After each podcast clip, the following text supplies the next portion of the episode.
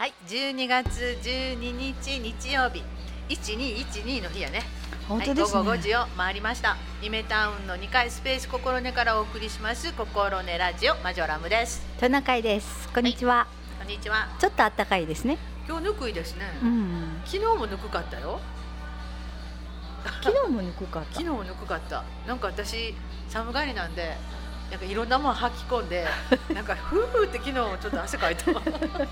で、あの、こう施設の中が結構ぬくいとこあるでしょ？はいはいありますね。うんあのすごくあのファンサービスというのか、ファンサービスちゃうか、お客様サービスをされていて、はいはいちょっと暖かかったりしたんですけど、はい今日はちょっと一枚薄めのものを着てまいりましたんで、はい。ずいぶん違いますけども、外はまだちょっと風吹いたら寒いよね。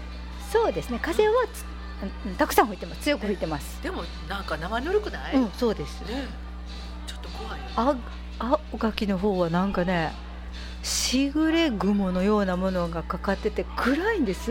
で光の方を向くと明るいんやけど、うんうん4時いや3時半までぐらいからもう暗くなってきてあーそうやね。うんなんか悲しい気持ちになりま寂す。しい。うん、北向いてはダメです。こういう時は南を向かない。本当やねでもやっぱりあのお天気がこうスカッと晴れてて、うん空が青空やったら全然違うよね本当ですね。やっぱりね、うん気分が変わりますよね、はいあの青い空といえば青い空ちょ。っとトナカイさんの目元が 青を通り越しました。はい何が起こったんですか？これはちょっとした弾みで壁にあるあの鉄製のボックスにえ頭をおでこをゴンと当てたことがありましええて、えそしたらもう本当にあのもう50年も60年もあの単行部なんかできたことない人なのに、はいはい。単行部できたんですよ。断交部だったんですか？うん、はそれい、で冷えピタ貼ってたんですけど、はい、うーんと今日はう12はい。で目の上まで降りてきてはい。アイシャドウのように真っ黒。うん。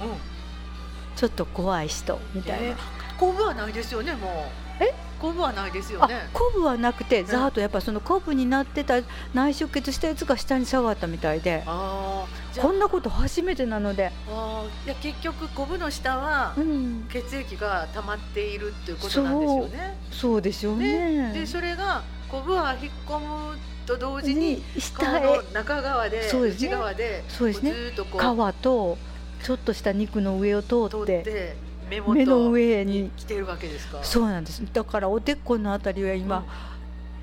黄色薄青になってるんですけどうん。まぶたの上が真っ青あじゃあ真っ黒。うん。濃いめのアイシャドウでうん。目頭の方にまでちょっと回ってきた感じで回っていってる。ちょっと怖いですよ。うんこの後どうなるんやろう？楽しみです。こんなことは初めてなので観察させていただきますけど。でも本当に恥ずかしかったなと思って。一人で部屋にいたんですけど、うんうん。ちょっと急いで物をちょっと持ち上げないといけなくてゴイッと持ち上げて、ガンってきたのでうんはい。物を重たいものを下ろしの部屋の中を一回り、目から火が出るやんかって言いながら2周ほどしました。でも悲しかった目から火が出るほど当たってるってかなりですよ。はいいやあの出血しなかったそうやね。よかったなって感じです、うんでも本当またに恥ずかしい変なとこんでよかったなですよね。そうですよねほんで骨が強かったからうん骨折してないけど本当やね。怖ーみたいな、えーそうか。ここ骨折もあるありうるんやね。頭蓋骨頭蓋骨折骨骨折陥没骨折えらいことやないですか。そういうことですよ多分怖いですね、えー。気をつけましょう。本当ですよね。やっぱ注意力がちょっと落ちるんですか？というより忙しくしててそのあちょっとその日がイベントの日だったのーで、うんうん朝からあれをしてこれをしてこれしてあれしてってこう順番にやるつもりで朝一番にそれをしようと思って決めてうん仕事に行ってうん。うーんやっちゃいました。か、うん。でもなんか普段と違う動きをするとそこにボックスがあるというのがなかなか認識できなかったり、そういうことなんでしょうね。ねきっとそとうよね。いうのはうん。やっぱりあるよね。ありますね。やっぱ普段と違うそのイベントだけの時に触る場所とかは、分からへんもんね。これからは心したいと思います。そうですね。若い時とは違います。うん。反射神経もやっぱり鈍っています。それをよく認識しないとうん。いろいろな事故が起きそうな気がしますそろそろと。そろそろと。あのよく。上はこう手を当てながらこうそうそう。じっくりと。うん。慌てない。せやけど忙しい時はね。お大事にしてくださいね。お大事にしたい。でも痛みは全然ないんですよ。あそうなんや、うん。あでも痛そうにした方がいいかもよ。痛てててててちょっとまだ腫れてるんですぐらいの感じ。言うて。でも眼鏡かけてるのと、うんうん。ちょっとあのアイシャドウだったり片方はしてるので、はいはい。ちょっとそのせいかなって思初めのうちは思っていただいてたんですけど、うんうん。金曜日ぐらいまではこの土日で真っ黒になりました。ああそうか。うんびっくり。びっくりするね、うん。本当やね、どこまで降りてくるかが私は楽しみですけど どこまで黒なるんか面白いことができてよかったです。ちょっと後の観察が楽しみです。はい。観察したいと思います、そうですね。こんなトナカイさん事件が起こったということなんですけど。事件が。はい。何か事件は起きましたか？いやあの特にはないんですけど、はい。あのさっきも話してましたけど、はい。割と月か水ぐらいまではうん。あの時間が経つのがお遅いこともないんやけどもあれ？今日ってまた月曜やった？とか、うんあまた火曜ねっていう感じなんですけど、うんその後がピュッと ピュッと通り過ぎて日曜日来ます。ね わかりました。え。山で金馬に乗ったような感じですね。そうそう。なんかえ？っていう感じなんです。金馬をしてます金馬。え？金馬？うん。金馬って何？金馬っていうのは木の馬。うあのー木材を出すときにん、はい。木材を乗せるうん。箱型のうん。ものなんですけど、それを金馬っていううんなんかあの山の仕事されてる人はそう言われるんですけど、はいはい。私は小さい頃に山でソリに乗ってたんです。はいはい。でそのうん。ソリのことをうん。金馬に乗りに行こうよっていう感じで山にそう。言ってました。山で遊んでました山で遊んだことないから 金馬も知らんし。そうなんや。そういうことでした。へーちょっと寄り道しましたけど話が。いやいやそれってなんかお国のあれですねこの丹波ならではの？いやどこかの山をのお仕事されてる方も金馬って言ってましあたそれはもうそうですすごくもっと大掛かりな線路の引いたような一本線。じゃあうん。結局あの森林のあそうですね。ね。そうでみたいですね、うん。うんうん山の多いところではうん。そういうことがあると、あるという感じですね、ちょっ、とメモっときます。金馬。金の馬？金じゃなくて木、木の馬ね、うん、木の木馬じゃなくて金馬って読むのね。金馬、すごい。えー、木馬じゃなくてうん。金馬。うーん。勉強になりました。いい時代でした ありがとうございます。とんでもございません。いいね、こんなことぐらいなら、本当ですね。はい。あの今日はちょっとあの免許更新のね話をしようかなと思ってたんですけど、はい。あの一回ねお誕生日あたりに放送したんですけど、うん。トナカイさんと私マジョラムは大体お誕生日が似ていて一緒です。はい。あのたまたまね今年お互い免許の更新更新でしたね。だったんですよね。はい。で私は貝原で、あ私は8日で。はい。はい、でちょっととある事件というのか いやあこんなんなってるんやっていうのがねあったんですよね。うんようかいかがでしたか？8日ですか、うん私ね申し訳ないんですけどねね1時間講習だったんです私もです。で実はゴールドだったんですけどはい普通の色になっちゃいましたはい。でそれで1時間講習だったんでそうですね25人くらいが一度にね。うん、入る部屋があって、はいそこで、うん、と前から4席目ぐらいはい。に座ってたんですけうんど、講習が始まる前にあ講師の先生が来られたなと話が始まったなと思って、でしっかり話を聞いてくださいねっていうお話もちらっとはい。されたのであ聞かないといけないなと思って、前の方だしって思ってたんですけど それがそうですね30分ぐらいしたあいや20分ぐらいした頃に、はいはい。あの講師の先生がはい。はい「大丈夫ですか?」とか言って大きな声出されるんですよ。どどなたが？みたいな、うん。そうしたら私の斜め後ろの方がえどうも下を向かれていてはい。聞いていらっしゃる様子がなかったようで。あの大丈夫ですか？気分が悪いんですか？ってその講師の先生がすごくあの駆け寄られまして、はいはい。その方何も言わずにずっと下を向いておられて、それでなぜ声かけられたかなっていうそのついではえあのひし形マークが道にありますよね。何かご存知ですか？ってで大丈夫ですって言われたんですよ、ええ。その方がね、そしたらあのそしたら質問ですとか言われてひし形マークがあの路路上に書かれてますけれども、はいそれは何か何のあの表紙か分かりますか？っていうふうに聞かれたらはいはい。分かりませんっておっしゃったんです。えー分かってないのかなと思っとったら、うんうんうん。いやこの流れはどうなるんだろうと思ってビクビクしてはいはい。私も下を向いてましたらあの教官の先生は前の席に行かれてえそれでは前の女性の方分かりますかって私のことを指さされたんでいや当てんといてほしいなって思ったんですけど当てられました。はい。でもまああの三角は横断歩道がありますよの印なのでうん。それはなんとかはい。分かったので答えられてほっと胸をなで下ろしたんですけどはい。怖かったです。すすごい勢いでした。大丈夫ですか？あの人のフォローはなかったんですか？そのまあ大丈夫ですって言わはったらもうそれだけで。あ大丈夫なんか？言うてなんかあ大丈夫って言うちゃったんです。小さい小声で。はいはい。うんそしたらもうパそれは OK で。もうそれはそれで。気分が悪かったら言ってくださいってそう言っちゃったんですけど。そうか、うん。すごいな。厳しくなってますね。すごいですよ。すごい迫力。わかりますわ。あの実は貝原もあったんです。あそうなんですか。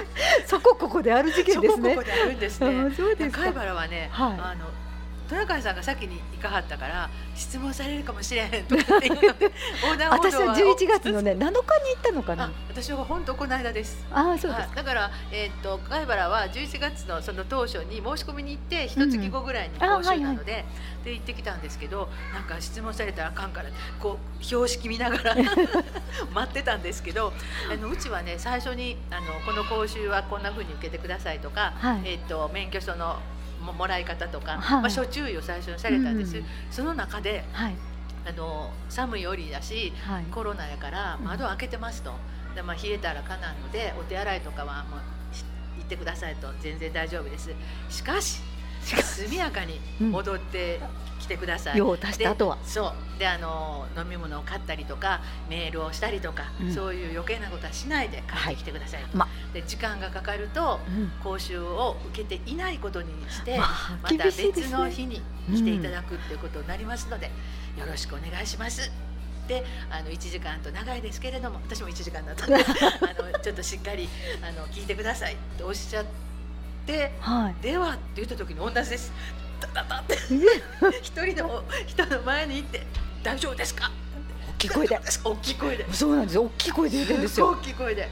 えーっとびっくりした。何が？その人も寝てはったみたい。下向いてはったみたいで。うん。で気分が悪かったらもう今日は帰っていただいて結構です。別の日に受けてください。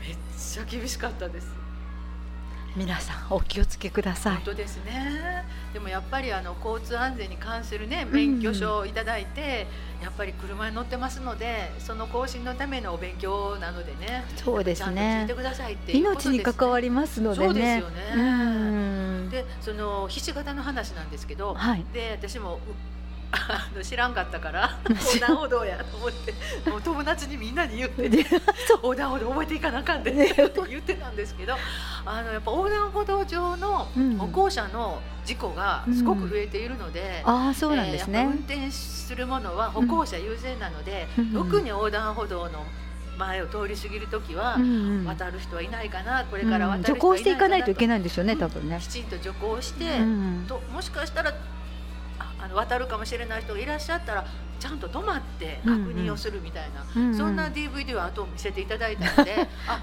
これかと重点課題っていう形だったみたあいです。あなんか高齢者の方が多いって、あそうかそうか、うん、事故の、うん、暴れる方。遭われる方が、うんうん。ね。言ってました、うんそれとね私ちょっとその何本かそのこう、えー横断歩道でのこんな場合はどうするみたいな短い DVD だったんうですけど、ん。一つは丹波ではあまりないんですけど2車線で、うん。えー、とどっちも直進ね、うんうん。で、えー、と一番道路側、うん。えー歩道側に、うん。えー通ってる車が止まって、うん。歩行者を歩かせてあげる、うん。あるやないですか、はいみたいなはいはい。そうしたらその車の反対側の2つ目の車線の車が、うんそれと知らずに通り過ぎて当たるっていう事故があったんですって。怖いうん。ね、だからあのどうぞって言ったのに。そう良かれと思って止まっていたのが、うんうん、もしかしたらっていう感じになりゃないですか、それってものすごいきついなと思ったんですよ、うん、あのちゃんと自分は見て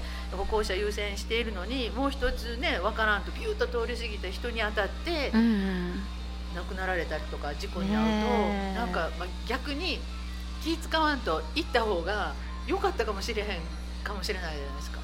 あそれってやっぱり運転する人がみんな共通認識して横断歩道では止まるっていうことじゃないと、うん、2台揃って止まらなあかんってことやから、うん、あこれって悲しいなってすごい思ったんですよ。ねいやそんな親切心で。そうそうそうありがとうございますって言って、行ったらガーンみたいな。行ったら次の車が来てたっていうのって、いやなんかもう何に対して怒ったらええねんみたいなぐらい憤り感じましたよね。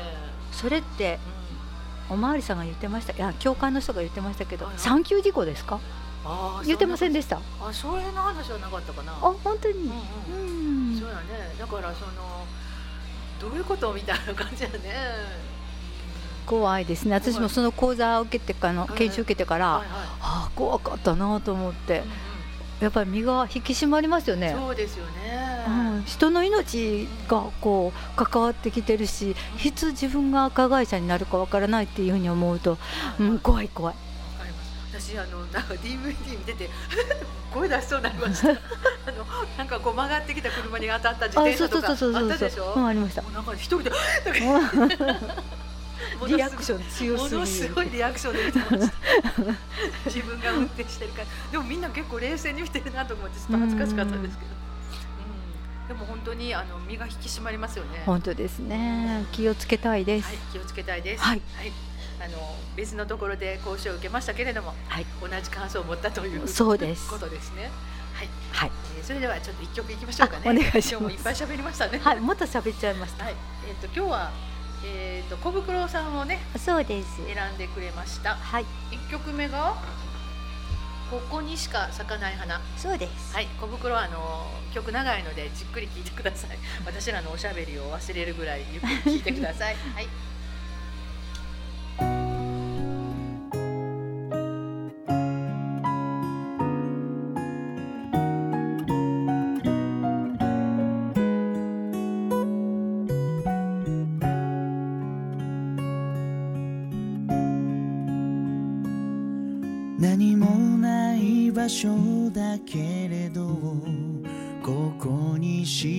咲かない花がある。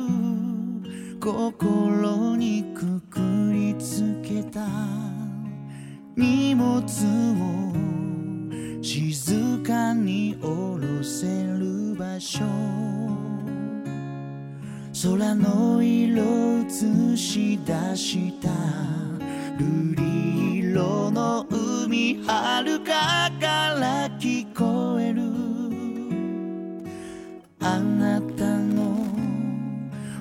い声はよく聞けば波の音でした。寂しさ隠せずにいるなら一人になればいい。ささやく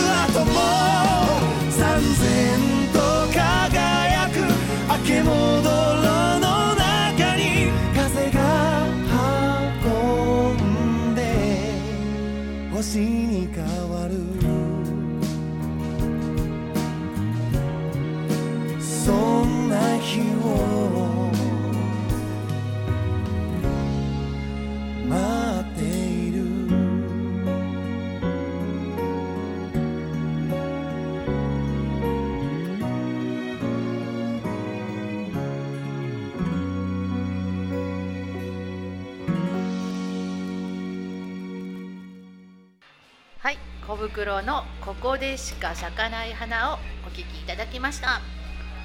いい曲ですね。うん、綺麗なハーモニーで。ねいいですね。やっぱりすごい上手やね。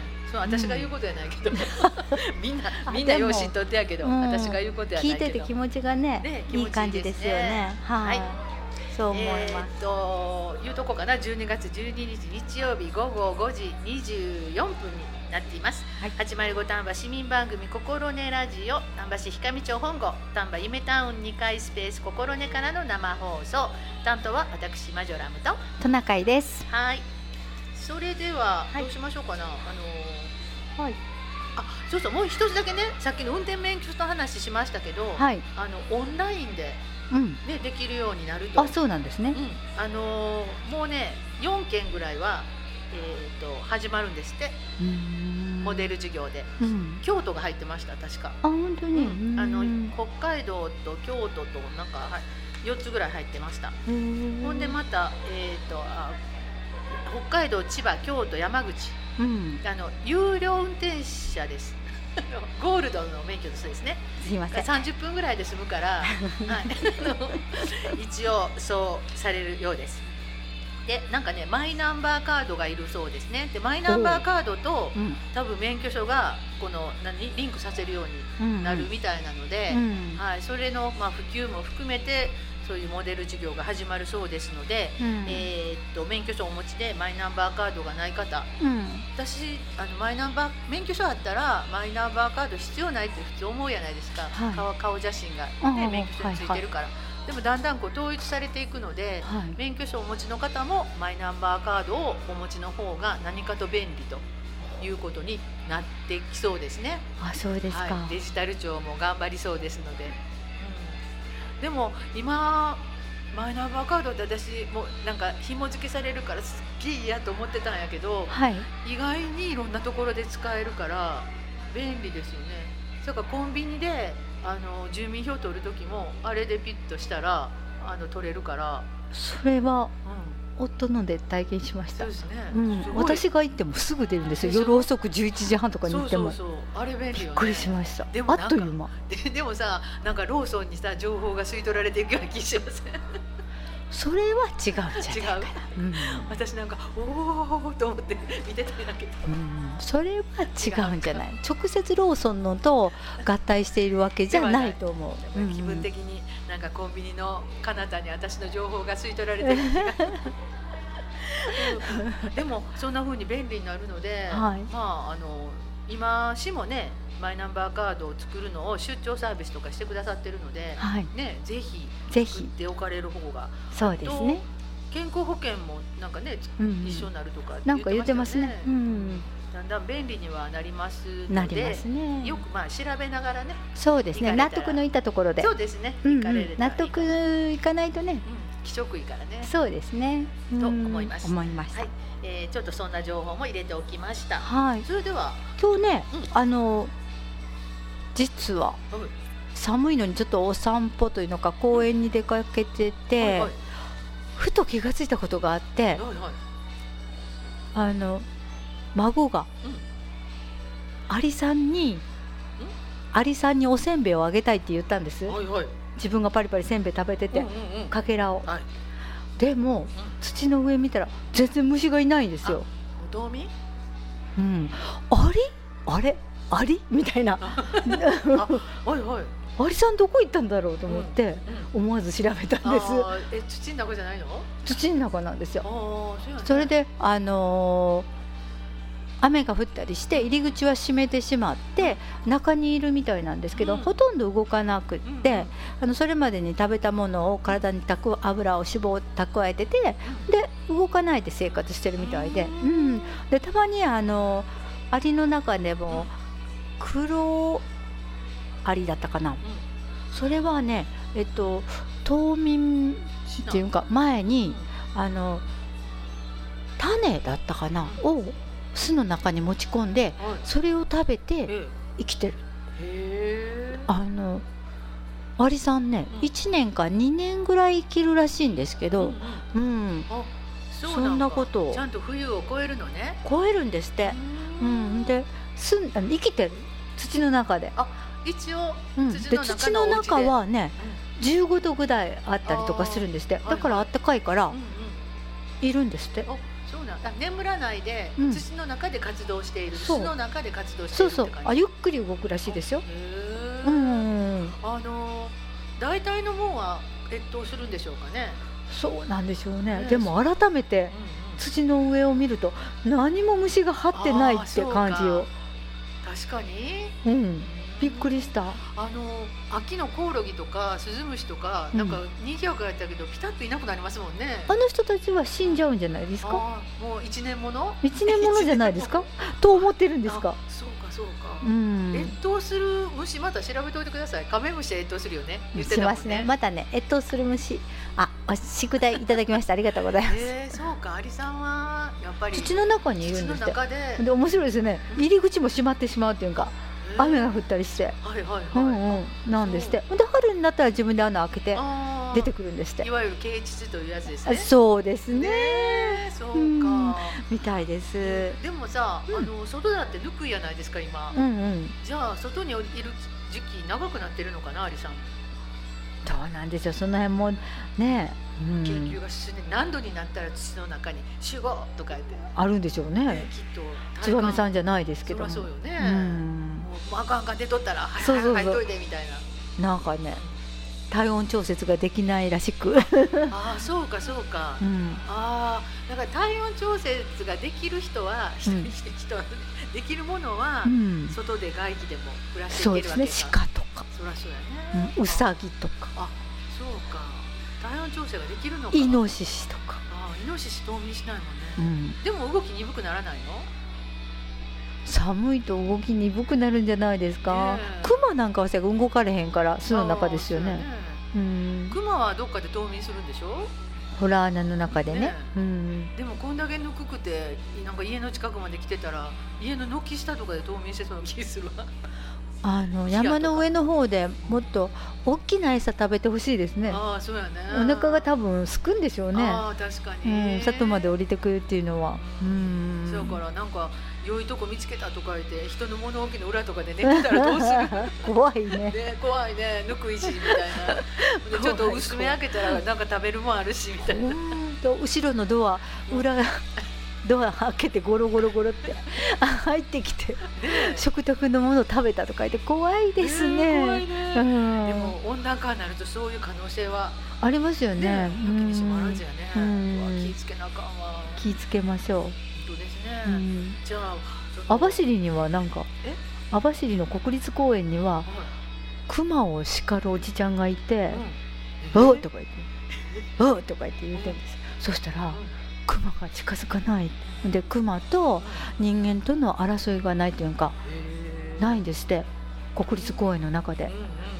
そういう共存？のやり方？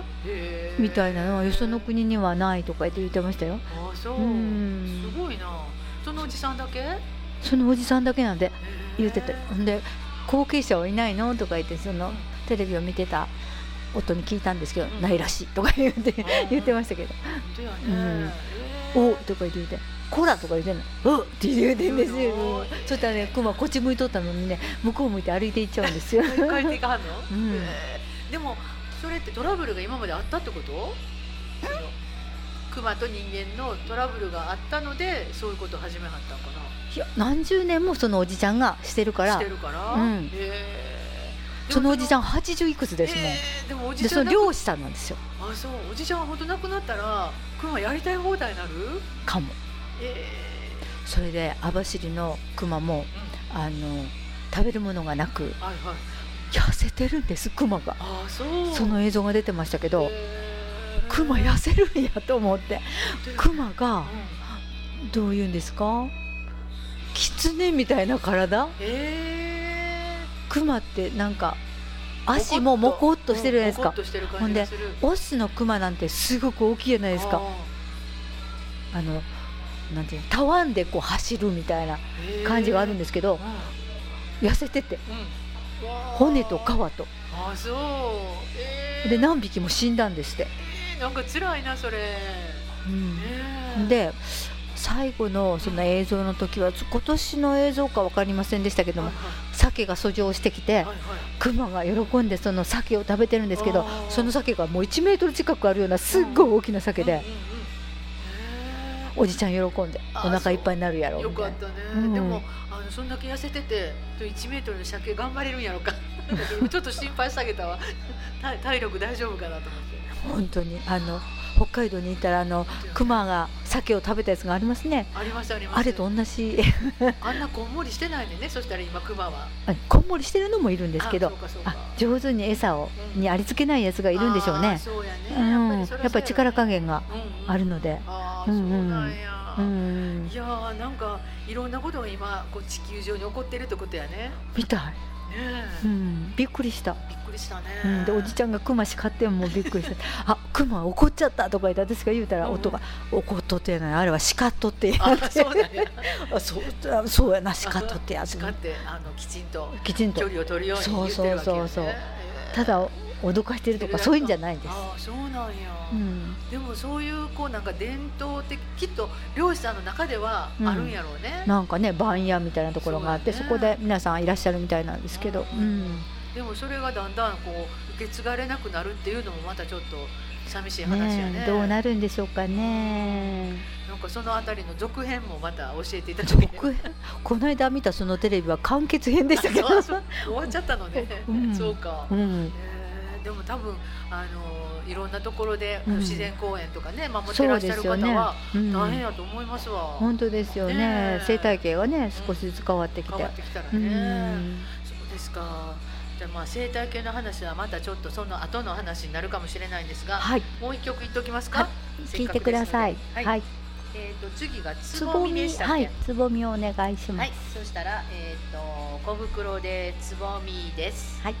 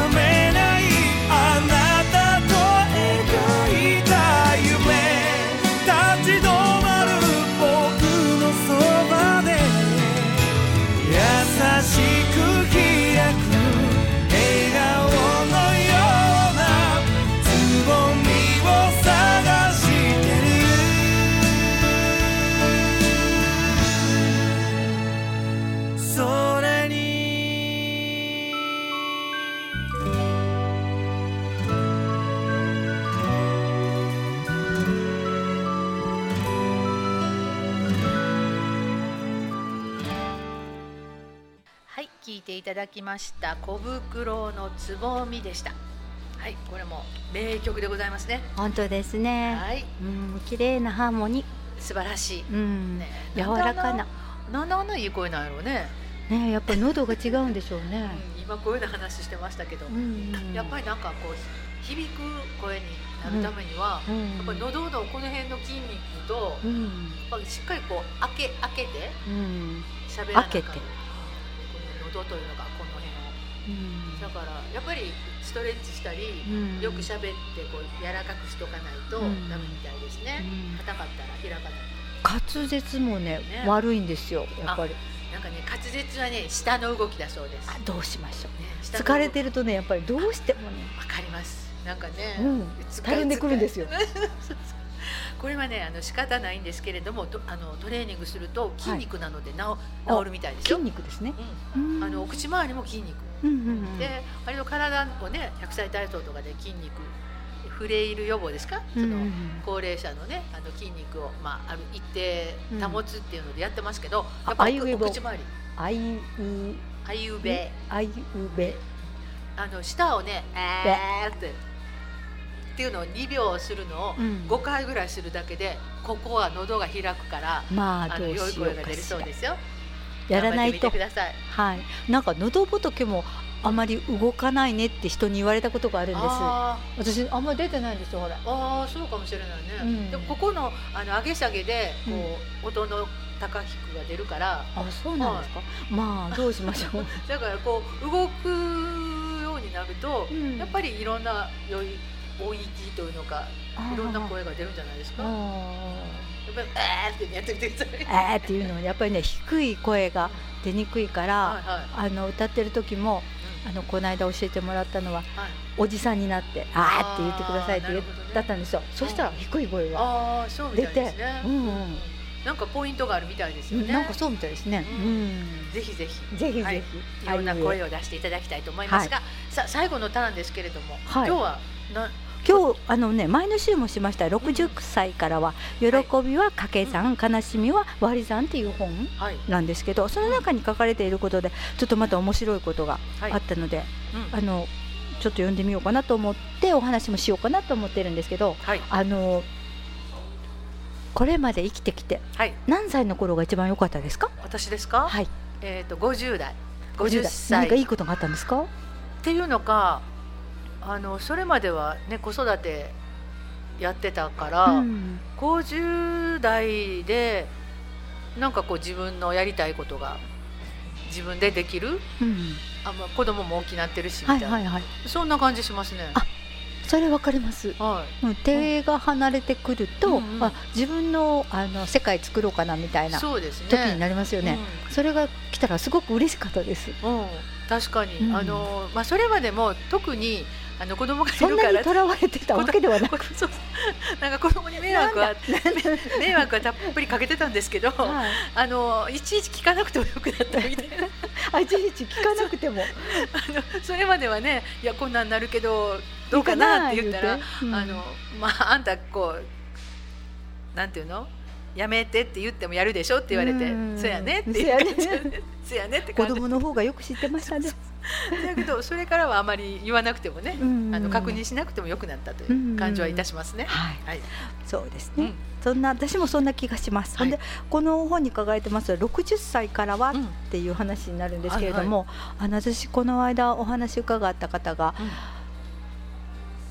80弱の方やったんですよ。はいはい。ほんで、ご夫婦でお話しされてて、えあのいつの時代に戻りたいかっていうことをお話しされたようなんです。えうんうん。そしたら今がいい、今でいいっていう話を、はいはいはい。うんうん。あの夫婦でしたんやっていうことをおっしゃったんで、いやー私元気になったんですあ本当やね。うん。なんかね80前になってもう若い時に戻る必要はないって、今でいいっていうふうな、あの判断をされるっていうふうにできるっていうのはすごいなと思って。そうでしょうね、うん。私も別に昔戻りたいとは全く思わない、うん。そうですよね、うん。20代がいいとかそんなことは思いませんね。全然思わないね、思いませんね、はいそんな感じを思うんですけれども、うんあの自分嫉妬から自分を解放するっていうのか、うん。あのこの本の中にも書かれてるんですけれども、あのここに書かれている作家の方のお父さんははい。あの晩年周りから仏さんのような人だと慕われたんですっていうようなことが書かれてて、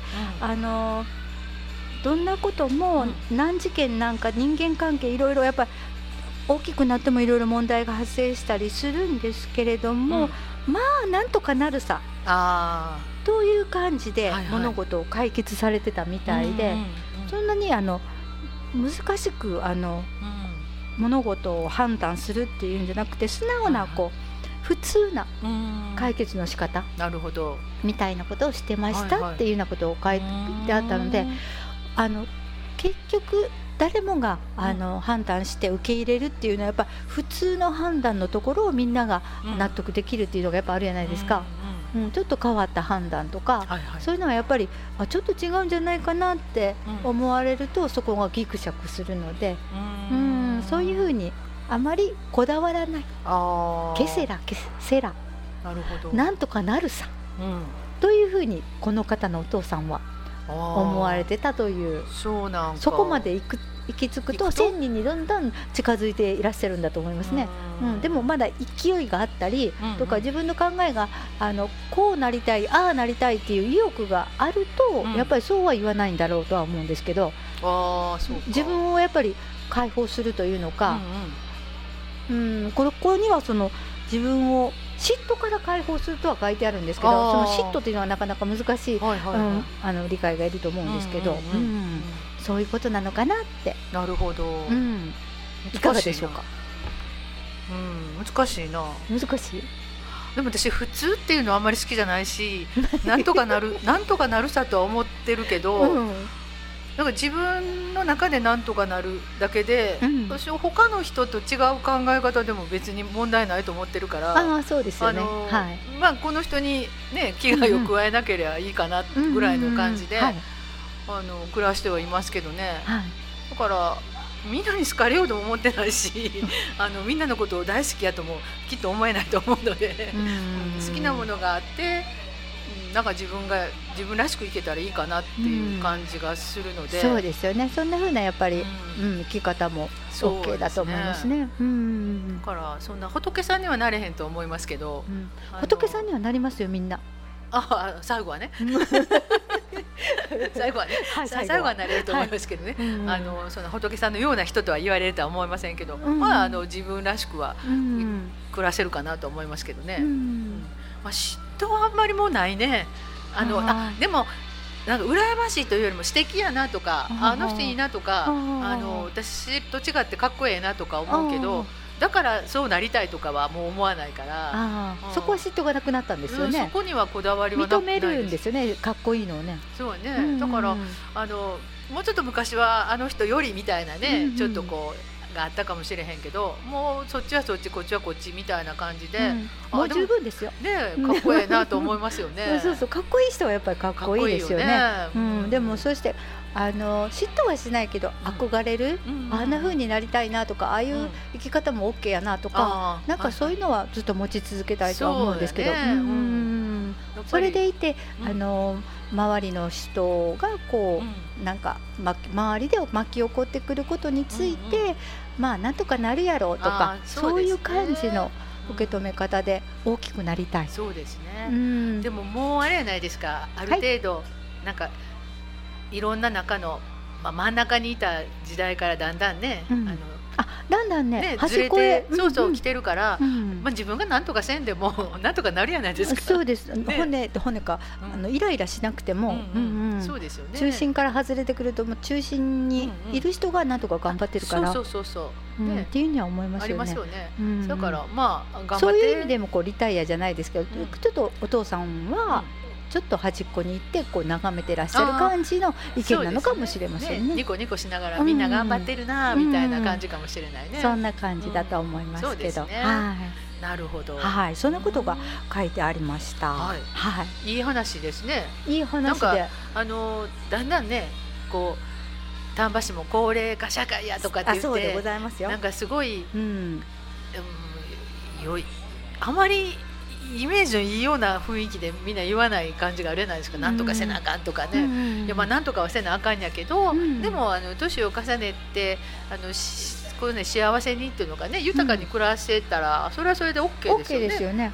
うん。そういうふうに暮らしたいと思う。ねえ。うん。うん。豊かだなって自分で思えたら、もう豊かですから。そうですよね、うんだからそういう豊かな人がたくさん住んでる地域よっていうふうにアピールしてほしいなと思う本けど、ね、当ですね。ねなんかなかなかまあその生産者がね生産者人口が減ってくると、うんなかなか厳しいところありますけれども、うん本当ですね。あの年を重ねてもなんかハッピーに暮らせる地域やなっていうのはいいですよね。そういうふうにうん暮らしたいですね。本当ですね。ははい。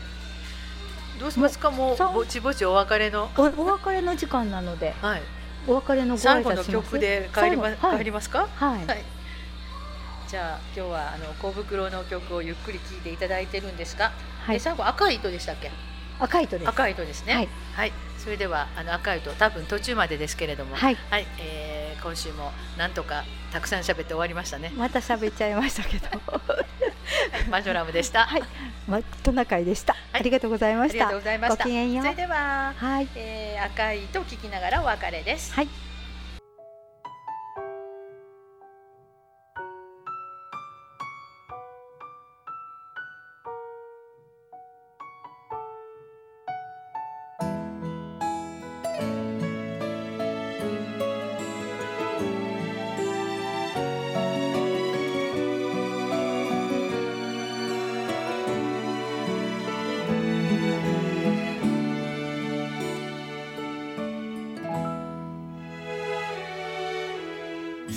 ここで初めて会ったのが二月前の今日だね。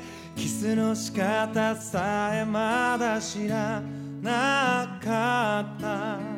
僕の最初のスイートガールフレンド。たわいもないささやかな記念日暦にそっと記してた。今日何の日だけて尋ねると。少し戸惑って答えた。前の誕生日だと笑って答える。笑顔歯がゆいそんな話は。耳を塞ぎたくなるんだよ。確かに。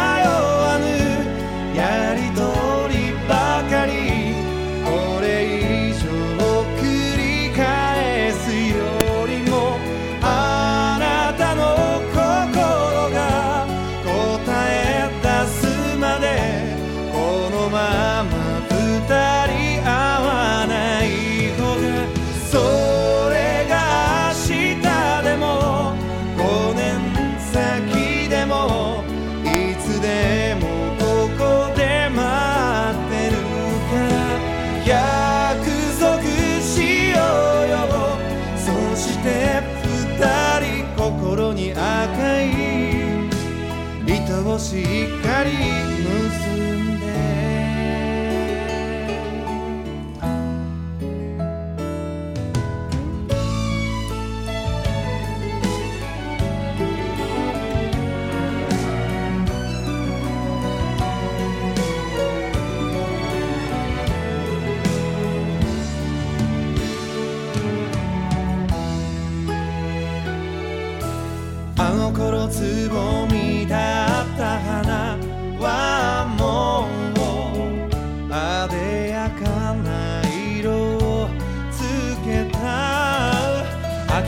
冬を越え枯れ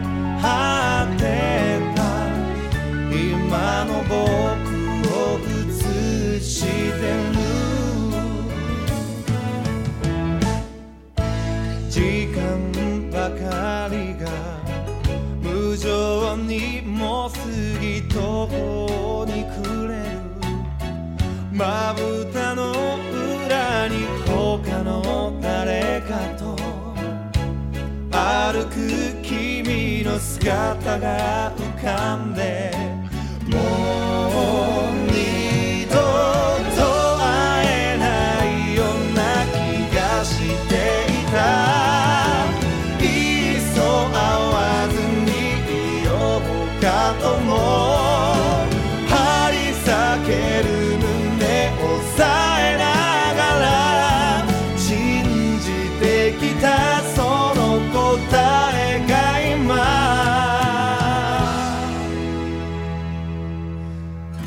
up